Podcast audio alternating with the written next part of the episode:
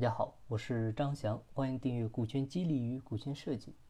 上一期节目呢，我们讲了合伙人股权设计第一部分的内容，啊，就是应该找什么样的合伙人。那今天呢，我们分享第二部分的内容，也是比较重点的一部分，就是股权结构如何设计。那合伙人股权设计呢，通常情况下可以说分为这么三种，啊，像两个人合伙、三个人合伙，啊，三个人以上合伙这么几种情况。首先呢，我们先来看一下两个人合伙的情况。那现实中呢，有很多两人合伙的情况，很多呢都是平分了啊，各占百分之五十啊，都很讲哥们义气，都很讲兄弟情谊。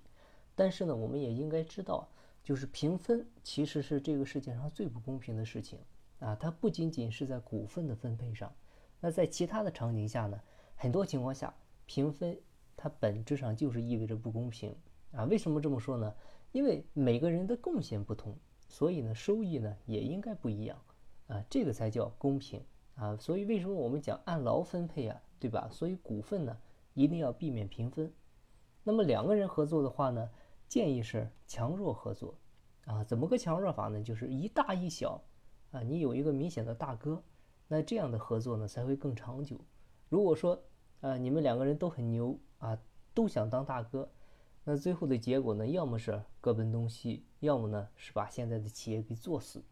所以呢，不建议强强合作啊。如果一定要强强合作的话呢，必须是能力上要有所互补。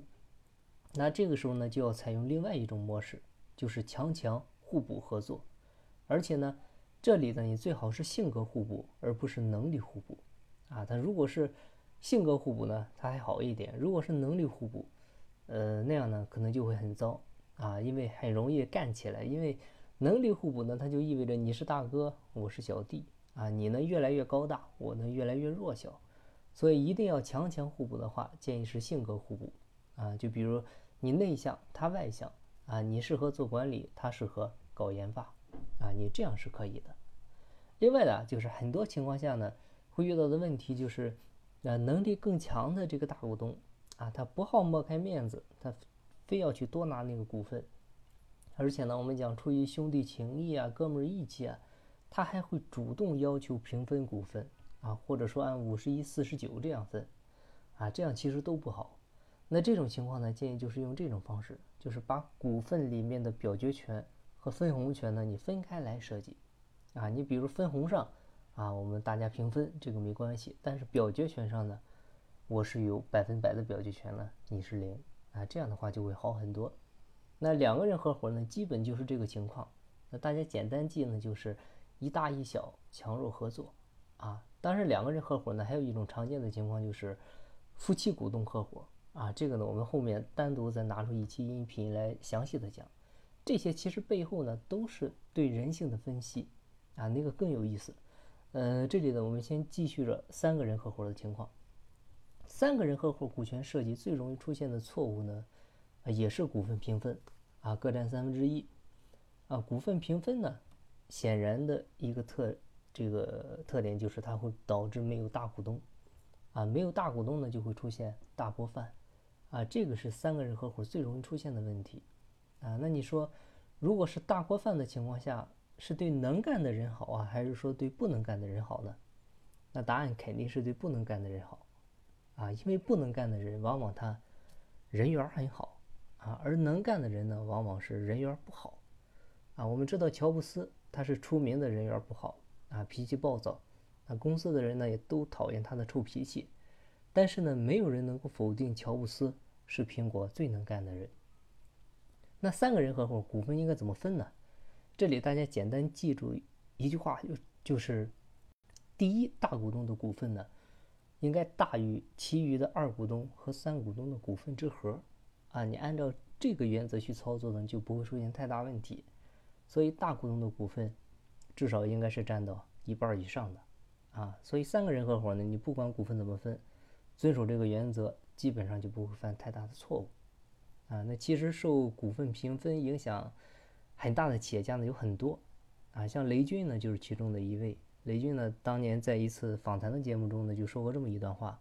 他说：“二十多年前，我还在读大学，被几个朋友拉去创业，四个人啊，每个人百分之二十五的股份，大家都很高兴啊，都有股份做老板了嘛。但是呢，没过几天问题就来了啊，就每件事情大家都需要反复的来讨论。那到后来的几个月呢，甚至改选了两次总经理，最后呢，公司也是关门倒闭了。啊，雷军的经验呢，就是三个人或者三人以上的合伙人创业，一定要有明确的牵头人，啊，股份呢，千万不能平分。所以不知道大家关注没有？后来雷军创办小米，那雷军在创立小米之初的时候，股份有多少呢？当时是占到了将近百分之八十，啊，是处于一个完全控股的一个状态。所以，如果你的股东很多，很容易遇到我们刚才谈到的这些问题呢。啊，股份平分没有大股东，出现吃大锅饭养懒汉的现象。啊，如果说你多人合伙股权设计不好，甚至还有可能被公司踢出去啊。那典型的案例就是像爱多 VCD 的胡志标，啊，雷士照明吴长江，啊，嗯，还有苹果 Mac 时期的乔布斯，啊，还有前几年差点被踢出万科的王石团队。啊，你这些案例网上一搜一大堆，但非常有意思。那刚才呢，我们也是讲了三人合伙设计的一个原则，啊，就是第一大股东的股份呢大于二股东加三股东的股份之和，啊，其实这个呢在三个人以上合伙股权设计里面呢同样也适用，啊，但是这个时候大股东的股份，嗯，还要不要比其他所有股东的股份之和还要多呢？这个就要看公司的实际情况来定了。啊，甚至你有的时候呢，大股东的股份你小于其他所有股东股份之和也是可以的，而且呢效果还不错。呃，谁是这么做的呢？这个腾讯当年就这么做的啊。当年的马化腾啊，他找了几个小伙伴儿，嗯，五个人一共凑了五十万。马化腾呢占股是没有超过百分之五十，而是呢占到了百分之四十七点五。张志东呢是占了二十。曾李青呢占了十二点五，其他两个人呢各占百分之十。虽然当时主要的资金啊都是由马化腾出的，但是呢，他却自愿把自己占的股份呢降到一半以上。啊，这个马化腾后来呢也讲过，就是啊要他们的总和呢要比我多一点啊，你不要形成一种垄断独裁的局面。而同时呢，他自己呢又一定要有出主要的资金占大股，因为他也清楚，如果说没有一个主心骨。股份大家平分了，到时候也肯定会出问题，同样呢会完蛋。所以呢说，呃，马化腾这个人呢是非常的聪明的，但是这种情况下呢，容易遇到的一个问题就是，如果另外的几个股东联合起来了把你干掉了怎么办？是不是有这种风险呢？呃，肯定是有的啊。那这个时候其实就是看你老板的博弈了。其实呢，你也可以静下心来思考一下，啊，你是大股东。是带头人，是大家的领袖，啊！如果说这几个股东，你连一个都团结不了，那说明什么？说明你这个老大本身就有问题，啊！大家跟你呢看不到希望，啊！你没办法让人家信服，所以呢，就是那句话，你给别人安全，别人呢就给你安全。当大家都安全的时候，大家才能踏踏实实的去全心的去干活，啊！这个背后的逻辑呢，就是。让大家安全，也让自己安全。那关于合伙人股权设计第二部分股权结构设计的内容呢，我们就讲到这里。下期节目呢，我们重点讲解第三部分合伙规则的内容。好，如果您有股权激励方面的困惑，欢迎加微信，咱们再深入沟通。我的微信号是四零六八九三四六四。金不在西天，金在路上。